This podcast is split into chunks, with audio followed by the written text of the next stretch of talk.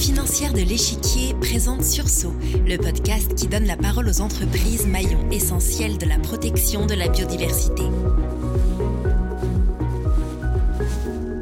Bonjour et bienvenue dans Sursaut. Ce podcast a une ambition, vous faire découvrir celles et ceux qui ont pris conscience qu'il fallait agir, ceux qui très tôt ont compris et se sont impliqués en faveur de la biodiversité. Je suis Raphaël Duchemin et je vous emmène à leur rencontre. Sursaut, le podcast engagé pour la biodiversité. Bonjour Géraldine Valéjo. Bonjour. Merci d'être avec nous. Vous êtes directrice des programmes développement durable du groupe Kering. Le groupe est né en 1963 et euh, c'est aujourd'hui un des grands noms du luxe et de la mode. Il compte en son sein de, de grandes maisons, que ce soit des maisons de joaillerie, de maroquinerie. Et il a été, on le sait peut-être un peu moins, un des tout premiers dans son secteur à ouvrir la voie et à montrer l'exemple pour euh, faire pivoter le secteur du luxe. Et c'est même François-Henri Pinault en personne qui l'a souhaité. Oui, exactement. Ça vient vraiment euh, de sa vision. On a la chance d'avoir un patron très visionnaire sur ce sujet. Il a pris conscience euh, très tôt qu'en fait, si on est capable de faire ces magnifiques produits, c'est grâce à tout ce que la nature a à nous offrir. Et en revanche, ce sont tous ces services, toutes ces super matières qu'elle nous offre, c'est parfois des choses qui ne sont pas prises en compte dans le business model. Et donc, il nous a demandé de prendre ça en compte. Et non seulement ça, mais aussi de euh, protéger et régénérer la nature pour qu'on puisse faire ces produits magnifiques pendant longtemps encore. Donc c'est à son implication finalement en faveur de, cette biodiversité qu'on va s'intéresser ensemble. À quand remonte en fait la, prise de conscience qu'il faut protéger ces, écosystèmes, Géraldine? C'est aussi euh, eux finalement qui vous fournissent les, matières premières, les protéger, c'est aussi d'une certaine manière protéger euh, vos savoir-faire, la qualité, la, pérennité de tout, ce que, de tout ce que vous produisez. Oui, exactement. En fait, il faut savoir qu'une des caractéristiques du luxe, c'est qu'on utilise principalement des matières premières naturelles, cuir, coton, soie, laine, euh, par opposition à la mode euh, plus grand marché qui utilise principalement des matières synthétiques. Et donc ces matières naturelles, elles viennent d'écosystèmes très riches mais très précis dans le monde. Exemple, la soie, elle vient de Chine, le cachemire euh, de Mongolie, euh, la laine euh, d'Australie, Nouvelle-Zélande, etc.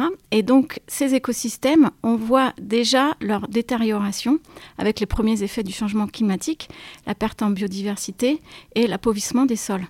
Et du coup, ça a un impact sur la qualité et la disponibilité de ces matières premières. Donc, ça, c'est une prise de conscience très forte qui fait que, en effet, pour pouvoir continuer, il faut protéger et régénérer ces écosystèmes.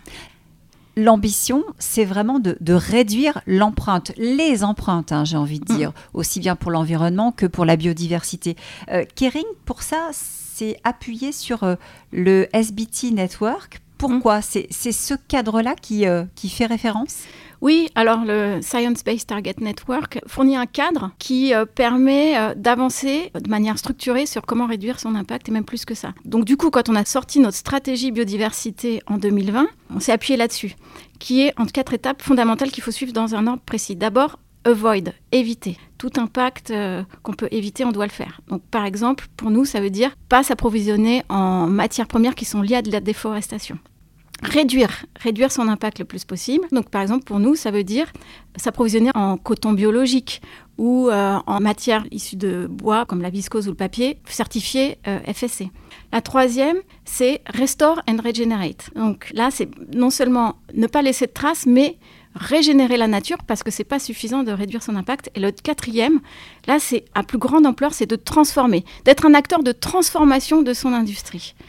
C'est important parce que quand vous décidez ça, vous embarquez du monde avec vous, vous embarquez vos fournisseurs. Comment est-ce que, comment est-ce que vous les engagez avec vous justement dans cette aventure? Alors ça c'est une longue histoire. Déjà il faut donner du sens à ce qu'on fait.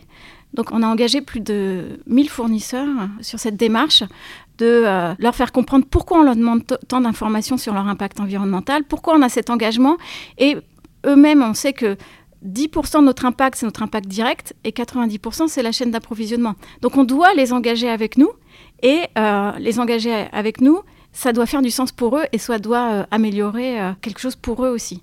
Donc on passe beaucoup de temps là-dessus. Et puis c'est engager nos fournisseurs, mais aussi l'ensemble de l'industrie. Donc c'est ce que on a fait notamment 2019 euh, avec euh, la création du Fashion Pact qui engage plus d'un tiers de euh, l'industrie de la mode de manière internationale et pas que le luxe mais aussi tout type d'entreprises dans le sport, la mode plus mass market sur trois piliers qui sont le climat, la biodiversité et la protection des océans.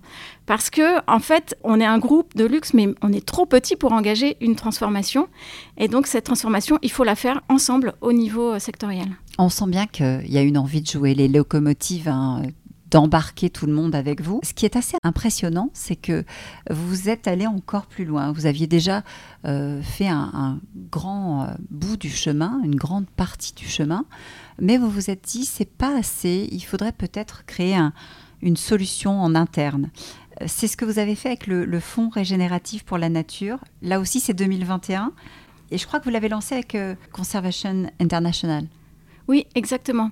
Donc en fait, en 2020, on a sorti notre stratégie biodiversité avec pour objectif d'avoir un impact positif sur la nature. Et pour ça, il nous faut régénérer plus qu'on détériore. Et donc on avait quelques pilotes euh, sur des matières premières euh, ce qu'on appelle régénératives, c'est-à-dire qui créent plus de valeur environnementale qu'elles n'en détruisent, mais on n'arrivait pas à mettre ça à l'échelle. Et donc on s'est dit, on va créer un fonds spécial pour ça, et on va s'associer à euh, des experts sur le sujet. Donc, euh, on a cherché, on, a choisi Conservation International, qui est une ONG euh, internationale, qui sont pas seulement dans la conservation et la protection, mais aussi dans la transformation des business models pour les agriculteurs et les éleveurs. donc, pour nous, c'était intéressant pour les matières premières clés telles que le cachemire, la laine, le coton et le cuir. L'idée, si je vous suis bien, Géraldine, c'est de montrer que l'agriculture qui est montrée du doigt dans, l'érosion de la biodiversité, ben vous, votre, travail chez Kering, il est lié directement à, leur activité. Donc vous vous dites, on peut peut-être les aider à, inverser, euh, l'empreinte du, du, secteur? Oui, exactement. Il faut savoir que sur euh, notre empreinte environnementale globale, il y a deux tiers qui a lieu au tout début de la chaîne d'approvisionnement, donc c'est-à-dire au niveau des champs de coton, euh, des forêts, euh, des mines. Et donc pour faire une partie de la solution, il faut travailler directement avec eux. Et donc c'est l'idée derrière le Regenerative Fund for Nature. Quels sont les projets que vous avez clairement identifiés et que vous allez euh, peut-être soutenir en priorité? Alors notre priorité, ce sont les pays qui sont à la fois des pays d'approvisionnement pour les matières premières du luxe et des pays qui ont un fort potentiel pour la régénération des sols. Donc, euh, on a travaillé sur euh, ce croisement des géographies avec Conservation International et on a fait des appels à projets. On soutient déjà sept projets qui sont dans six pays différents, entre la France, l'Espagne, mais aussi euh, l'Argentine, l'Afrique du Sud, la Mongolie. Et là, il y a dix jours, le fonds a lancé un deuxième appel à projets pour soutenir de nouveaux projets, puisque l'objectif est d'atteindre un million d'hectares régénérés à travers le monde. Il y a une raison à ce million d'hectares. Oui, ce million d'hectares, ça représente trois fois la surface qui est nécessaire pour produire l'ensemble euh, des articles de nos marques chez Kering. Donc euh, en fait, euh, ce million d'hectares, il régénérera trois fois la surface qui est nécessaire à notre production. Restaurer, régénérer, protéger, et en même temps, on, on, protège aussi euh, des habitats irremplaçables. Oui, alors en fait, on a un double objectif de régénérer la nature à travers le Regenerative Fund for Nature qui représente un million d'hectares. Et on a aussi un autre objectif qui est en fait l'idée qu'il y a aujourd'hui des écosystèmes qu'il faut conserver, qui sont un peu les, joyaux de la planète en fait. Et que si on les perd, on perd des puits de carbone, on perd euh, des sources d'innovation, puisque la biodiversité aussi euh, très porteuse d'innovation. Et donc, on a cette responsabilité aussi de les protéger. Et on a donc un autre engagement qui est de protéger un million d'hectares, qu'on appelle d'écosystèmes irremplaçables. Euh, vous avez aussi en parallèle créé vos, propres outils de mesure, euh, comme le, euh, alors je vais dire le BIM, mais c'est Biodiversity Impact Metric. pourquoi est-ce que vous avez fait vos, propres outils Pour justement donner, euh, donner le là au secteur, euh, montrer qu'on peut quand on veut d'une manière générale, dans l'entreprise, si on n'a pas de métrique, c'est difficile de faire avancer les choses. En biodiversité, soyons honnêtes, il n'y a pas de métrique parfait, mais mon point de vue, et le point de vue de l'entreprise, c'est que il faut avancer quand même. Donc, on a créé des outils avec Cambridge, avec des universitaires, etc., qui nous permettent de savoir où sont les impacts matériels et de voir si on évolue dans le bon sens. Et ça, c'est déjà nécessaire et suffisant pour l'action. Donc, moi, si j'ai un message à passer, c'est de ne pas attendre d'avoir des outils parfaits, à la virgule près, pour aller vers l'action, parce qu'on sait qu'il y a beaucoup de débats aujourd'hui sur quels sont les bons indicateurs.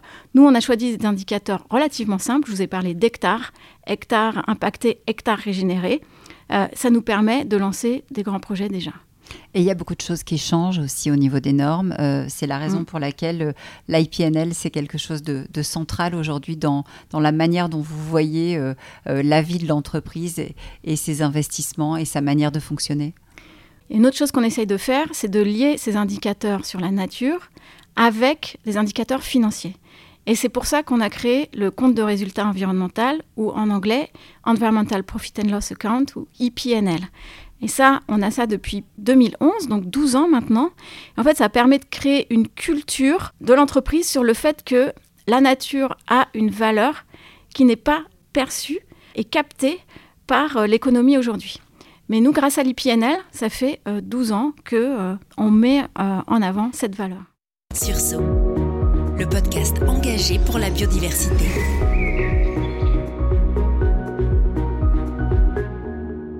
Agir pour protéger le vivant, vous le voyez, c'est possible de mille et une manières. Il suffit parfois de regarder avec d'autres lunettes le monde qui nous entoure. Nos invités l'ont fait pour imaginer des solutions. Merci Géraldine Valéjo d'avoir été avec nous dans ce podcast sur Sceaux. Merci beaucoup.